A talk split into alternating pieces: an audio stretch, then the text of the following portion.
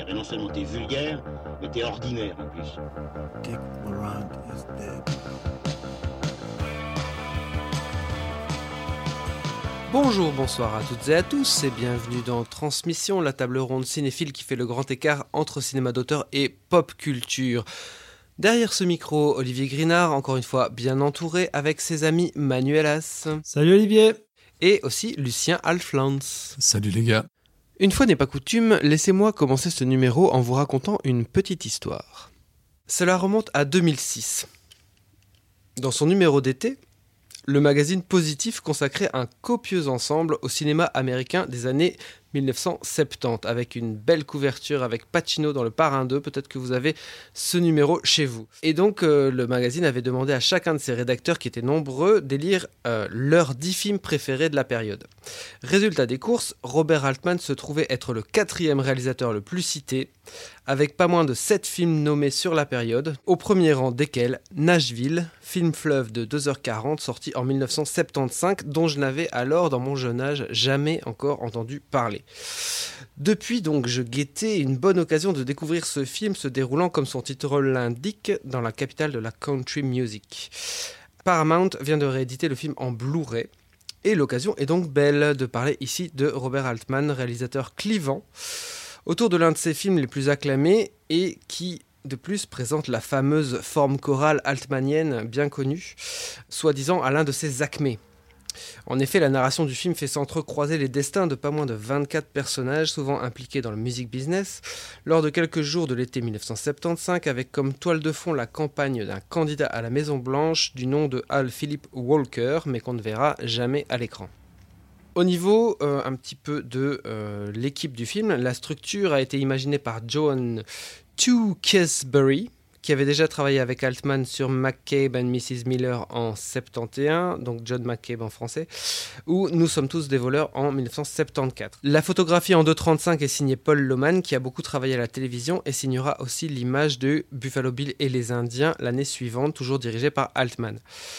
C'est compliqué de citer tout le monde au cast, mais vite fait on retrouve Scott Glenn, Géraldine Chaplin, Shelley Duval, Ned Betty, Lily Tomlin, Jeff Goldblum, Kiss Carradine, Karen Black, Ronnie Blackley dans le rôle du personnage central de la chanteuse country Barbara Jean, Henry Gibson, dont l'autre titre de gloire est de jouer le méchant dans The Burbs de Joe Dante en 1989. Et citons aussi David Hayward dans le rôle d'un jeune homme mystérieux qui arrive à Nashville un étui à violon à la main et enfin Elliot Gould et Julie Christie dans leur propre rôle.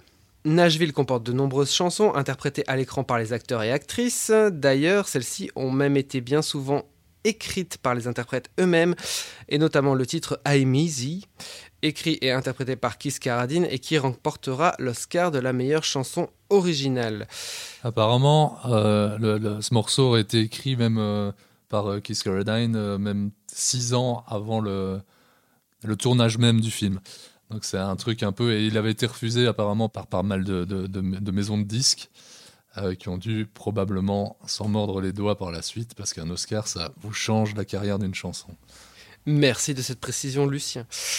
Euh, si le film a été violemment critiqué par les représentants de la scène musicale country à l'époque, ce sera néanmoins un succès critique et public aux États-Unis, ce qui semble aujourd'hui en fait assez dingue pour un film aussi exigeant, mais euh, je pense qu'on va en reparler. Enfin, un petit mot sur Robert Altman, réalisateur américain né en 25 à Kansas City, mort en 2006 à Los Angeles. À l'instar d'Arthur Penn ou de Sidney Lumet, pour citer deux réalisateurs de sa génération, Altman est formé à la télévision, signant notamment des épisodes de Bonanza ou d'Alfred Hitchcock présente. En 1970, son quatrième long métrage MASH obtient un succès critique et public qui lance définitivement sa carrière de réalisateur de cinéma. Auteur isolé du reste d'Hollywood, il travaille avec une famille d'acteurs et de collaborateurs récurrents, mais aussi avec d'énormes stars de l'époque comme Warren Beatty ou Paul Newman, certaines de trouver chez lui une liberté hors du commun, offerte par ce réalisateur aux méthodes peu orthodoxes. Les années 70 sont donc une décennie faste pour lui. Au titre précité, ajoutons Le Privé en 73 ou encore Un mariage en 78. Ceci avant des années 80 plus moroses, euh, euh, d'après ce qu'on dit, parce que moi je n'ai vu que le Popeye de 80 avec Robin Williams, qui est en effet assez morose. Non, c'est son chef-d'œuvre. Robert Altman accomplit un retour en grâce au début des années 90 avec deux de ses films les plus connus, The Player en 92 et Shortcuts en 93. Ce sera tout pour cette introduction. Lucien, tu voulais ajouter quelque chose Ouais, des, des- des petites anecdotes, mais des trucs marrants. Apparemment, euh, c'était euh, c'était un projet à la base de la United Artists, qui était euh, un, un projet de, je cite, comédie musicale country et western avec Tom Jones, Mm. dont le titre de travail était The Great Southern Amusement Company. Mm. Altman, à l'époque, avait refusé le script qu'il trouvait trop hollywoodien. Et euh, c'est là qu'il a envoyé ce fameux euh, scénariste au nom compliqué à prononcer, Cette fameuse, elle s'appelle Joan. Cette fameuse, absolument, ouais. Joan Tewksbury, à, à Nashville, dans le Tennessee, pour un peu euh, prendre, euh, prendre le pouls de la ville afin de, de- de- de compléter le, le- le scénario originel. Et puis là-dessus, euh, Altman est venu foutre le bordel comme à son habitude. Euh, c'est de lui que vient l'idée du film choral et, euh, et d'un truc qui était central pour lui et qui me semble intéressant dans le film, c'est de construire ça autour de. Enfin, en tout cas, c'est lui qui amène l'idée de, la- campagne politique qui, qui truste le film.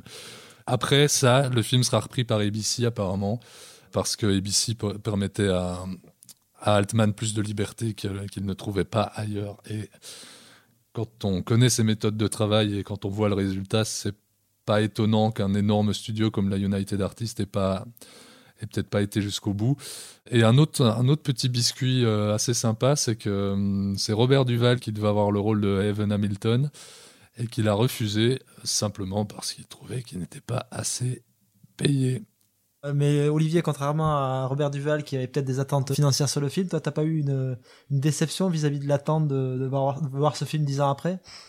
Non, j'ai eu plutôt euh, une, assez grosse surprise. Moi, j'avais pas vu beaucoup de films de 70 de, de- d'Altman et j'ai été extrêmement surpris en fait par euh, l'apparent chaos du film en fait.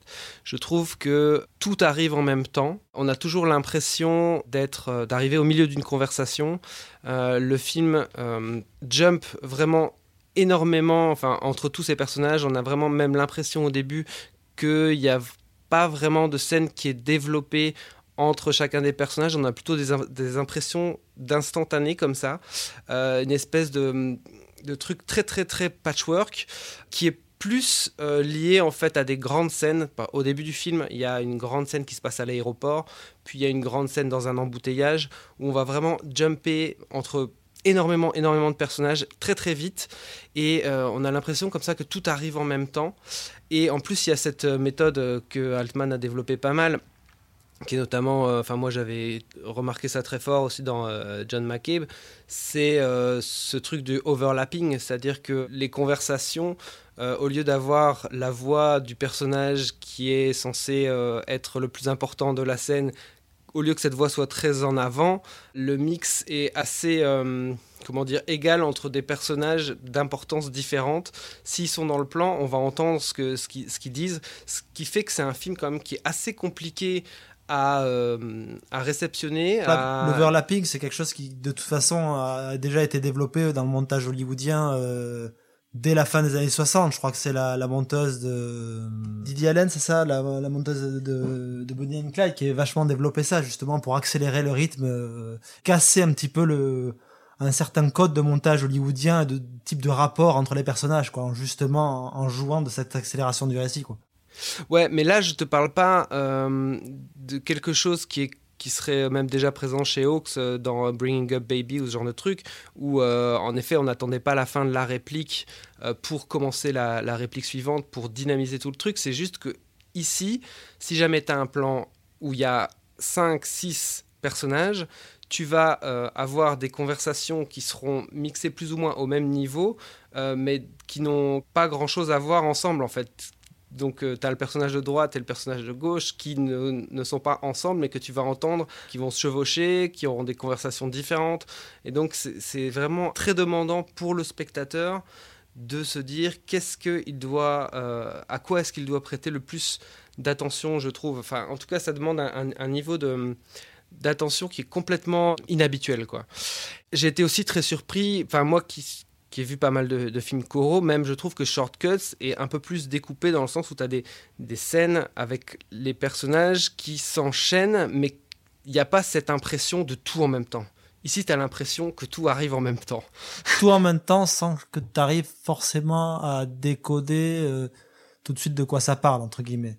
Le, le, tu tu, tu n'as pas d'axe narratif majeur qui se dégage euh, à part cette euh, ce vague fil rouge de cette campagne, de, de ce de, de, de cette petite ville et de ce concert qui se met en place, mais le, fil rouge est assez ténu en fait.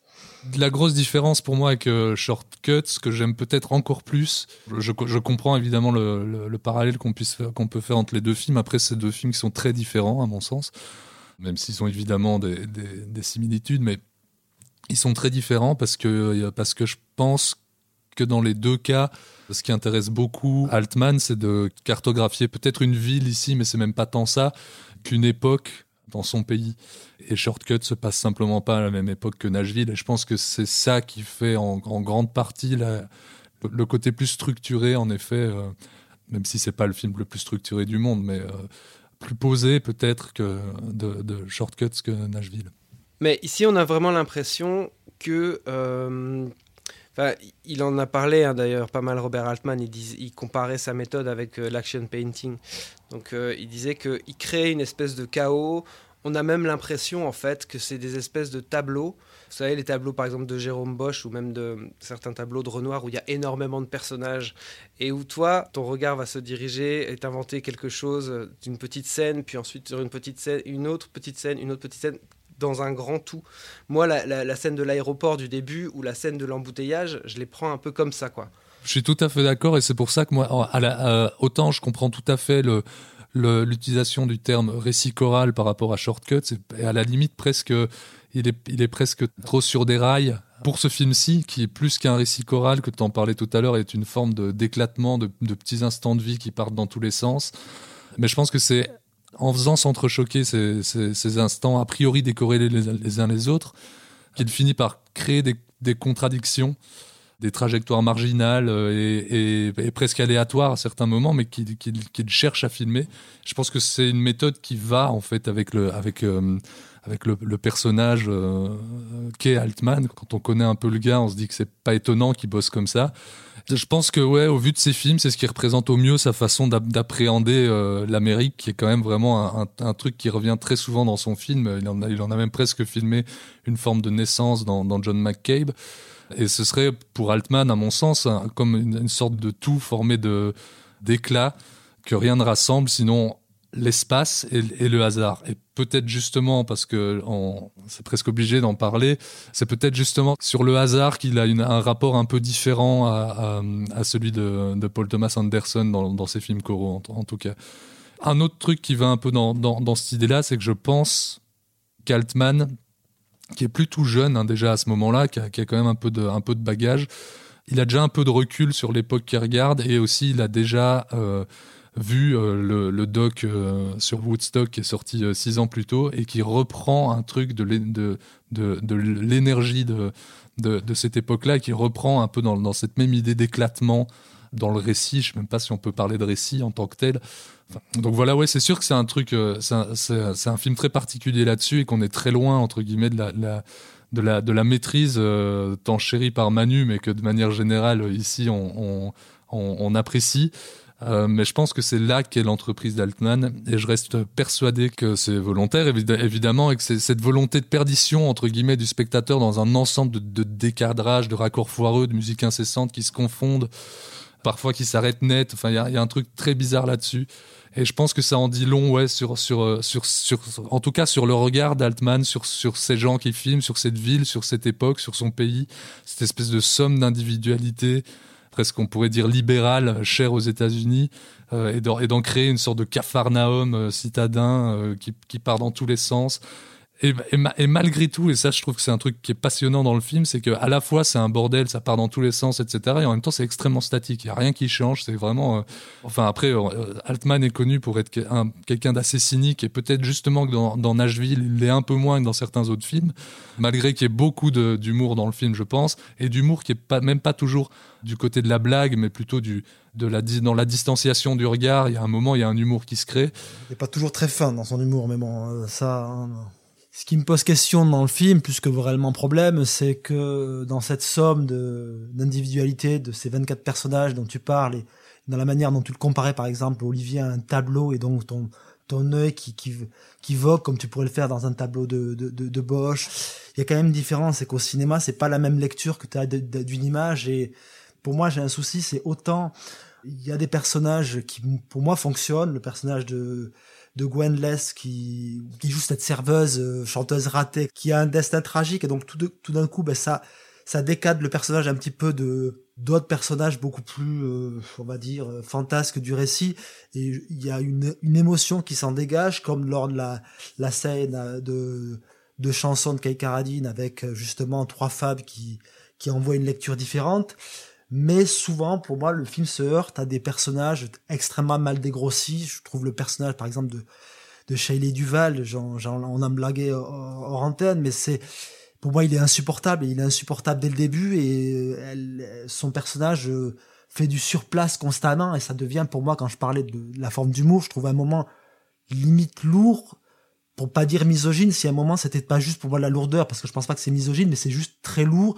C'est très lourd ce personnage de Gérald- Géraldine Chaplin. Moi, j'ai un peu de souci qu'en fait, oui, il y a 24 personnages, mais ils sont loin de se valoir les uns les autres.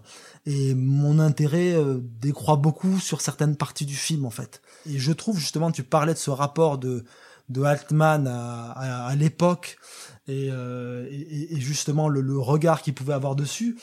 Ben, je trouve qu'il y a eu aussi une- un, truc qui arrive un petit peu à mon sens comme un cheveu sur la soupe et qui, qui se raccorde avec euh, ce qui est en train de se développer dans le cinéma américain, qui est ce cinéma paranoïaque des, des, des années 70. Pour moi, il raccroche un peu les wagons pour trouver une conclusion un petit peu satisfaisante à son film. Et je trouve ça un petit peu artificiel, en fait.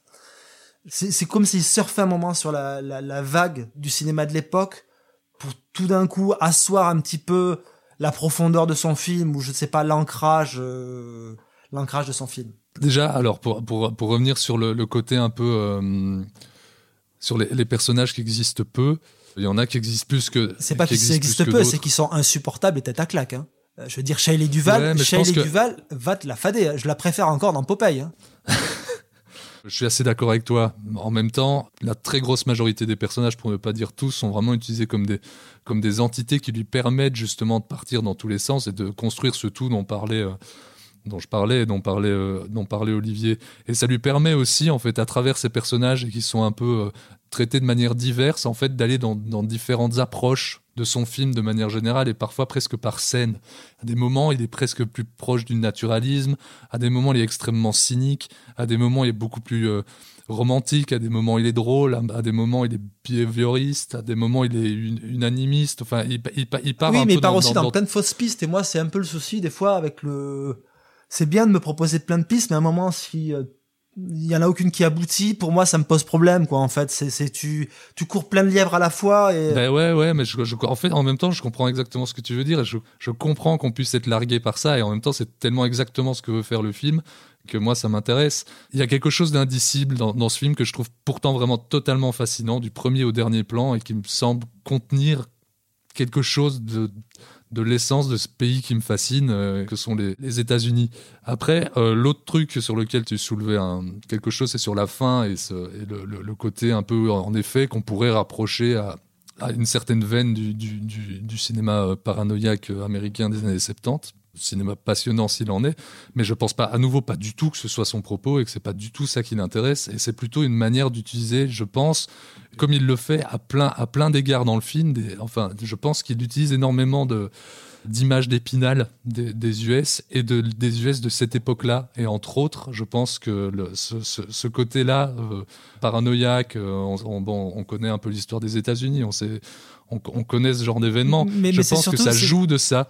Mais c'est surtout quelque chose qui, a- qui arrive à la toute fin. C'est quelque chose que ne travaille pas du tout le film tout du long. Tu vois ce que je veux dire? C'est qu'en en fait, tu as vaguement ce moment-là de doute au moment, encore une fois, avec une séquence t'attaque de, de, de Shelley Duval, où justement t'as ce personnage-là et tu te doutes quand peut-être que s'il a pas envie qu'on ouvre son étui, mais mais c'est c'est c'est pas c'est pas appuyé quoi. T'as raison, mais si tu regardes le film avec cet œil-là, tu tu peux pas entreprendre le film, c'est pas possible. Du coup, il y a un moment où il faut il faut juste changer sa manière d'aborder le film et de voir alors mais, je je l'appréhende pas comme ça parce que c'est quelque chose qui arrive à la fin. Donc c'est vraiment de, justement à la fin de voir que ça n'a jamais été construit en fait. Comme en fait tout ce qui se passe avec ces personnages en fait il y a rien qui est construit et c'est pas un problème. Enfin, en tout cas, pour bah moi, ça l'est pas.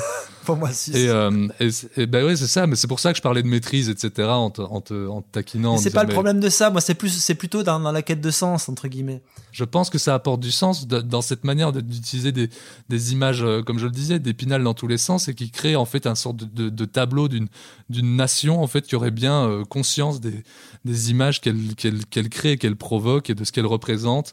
Et en fait, j'ai l'impression que dans ce film, tout est métaphore. Et euh, évidemment, en plus, on est à Nashville, c'est la, presque la capitale du conservatisme américain. Euh, et on y prépare une sorte de mascarade politique. Et en fait, tout tourne autour de ça. Donc, pour moi, ça me semble logique que ça se termine là, à la fin, avec le, enfin, qui est ce, cet, cet, assassinat, comme si tout y faisait sens et qu'en fait, tout ce spectacle était factice et vain et ridicule. Et en fait, pour moi, quand ça tombe à la fin, tout ça prend sens. Alors, beaucoup de choses que je, voilà, puisque je vous ai laissé parler longuement. Euh, bon, on a, on a été moins long que le film. Hein. Ça, suffit, Olivier. Sois pas désobligeant. Dans l'ordre. Ok. Alors, pour moi, le film, il n'est pas misogyne, mais il est complètement misanthrope. Je crois qu'il n'y a pas un personnage pour rattraper l'autre. Et je dirais, tu disais tout à l'heure qu'il n'y a pas d'évolution. Ce qui n'est pas vrai. Euh, pour certains personnages, il y a une évolution parce que tu as, par exemple, le cuisinier noir euh, du, début qui est présenté comme un soulard au début du film se retrouve finalement être quand même plus que ce que tu ne crois euh, au début. Après, il y a des personnages qui sont beaucoup plus fonction, c'est vrai. Le personnage de Shelley Duval ne bouge pas du tout. Le personnage de Jeff Goldblum ne sert que à aller d'un endroit à un autre.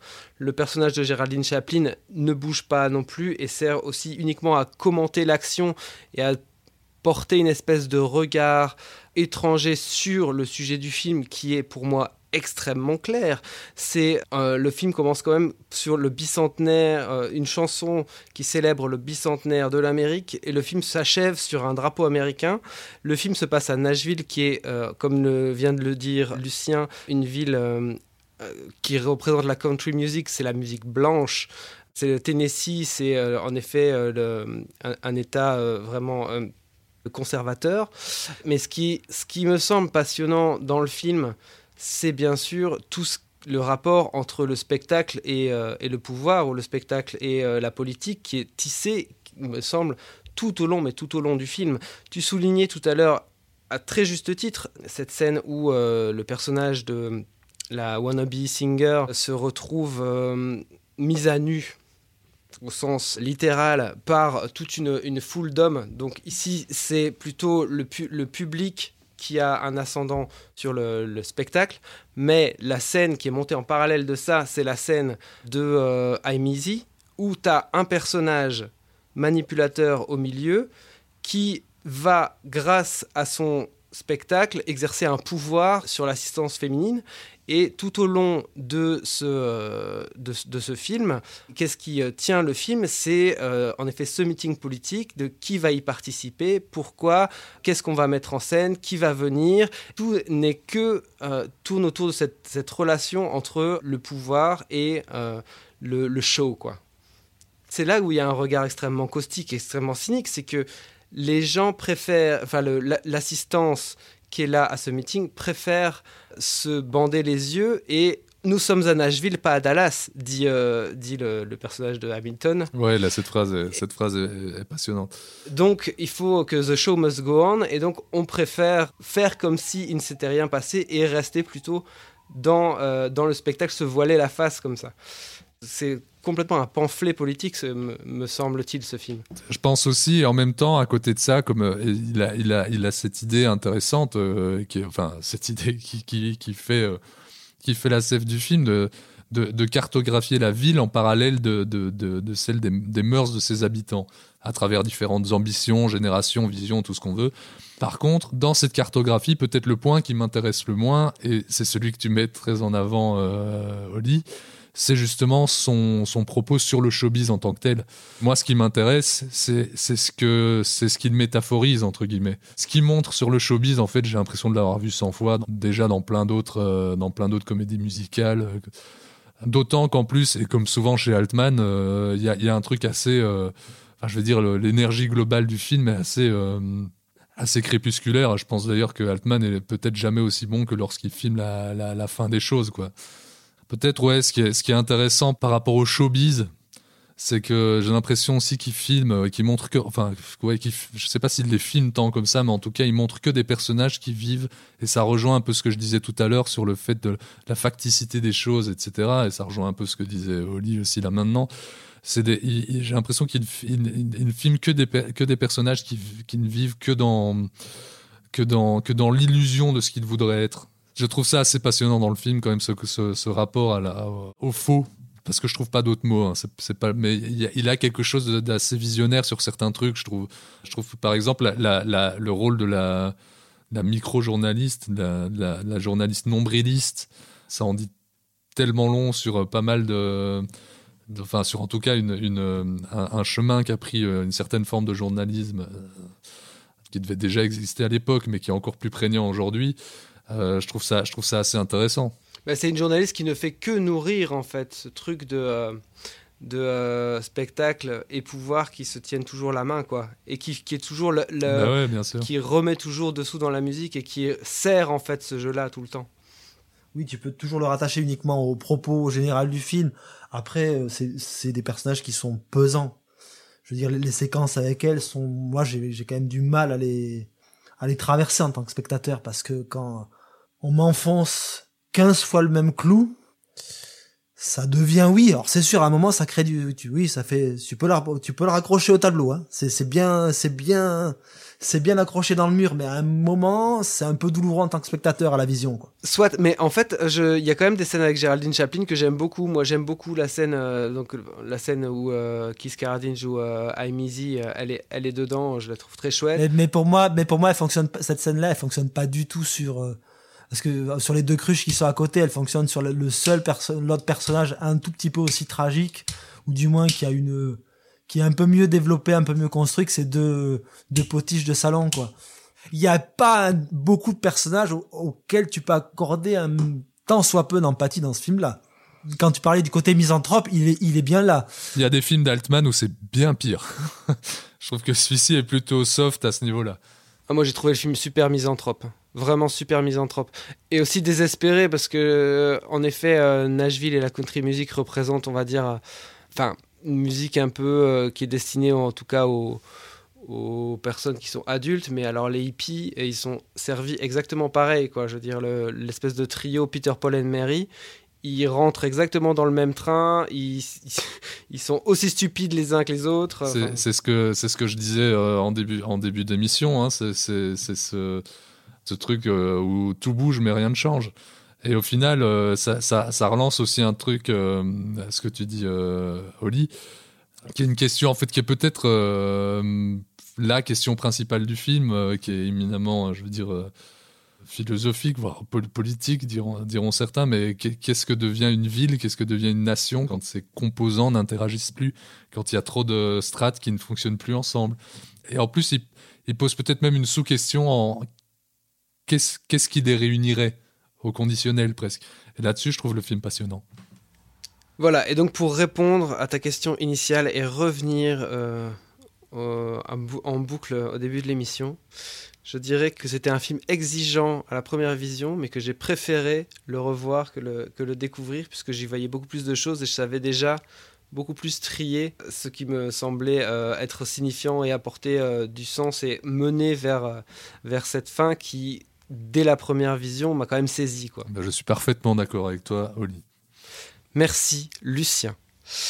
Euh, et alors, Manu a fait son, a fait son bégodo ce soir, qui, qui n'aime pas Kubrick, qui vient le crier sur tous les toits. Il dit Je n'aime pas Robert Altman. je n'ai pas de détestation de de Nashville. J'ai juste quand même un ennui mesuré pendant ce film. Pendant ce film. Euh, et c'est vrai que je suis assez peu client du cinéma de, de Robert Altman, à, à des- exceptions près, mais voilà. Il y, a- il y a plein de films d'Altman qui sont difficiles à regarder. hein.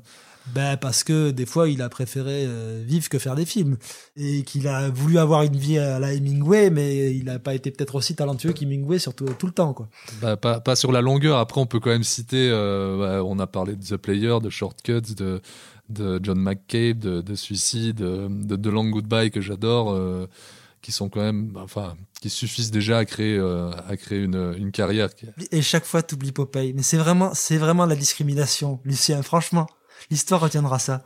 Non, mais par exemple, un film, euh, un film qui est euh, assez euh, unanimement suivi euh, de Altman que j'aime pas du tout, qui est Mash.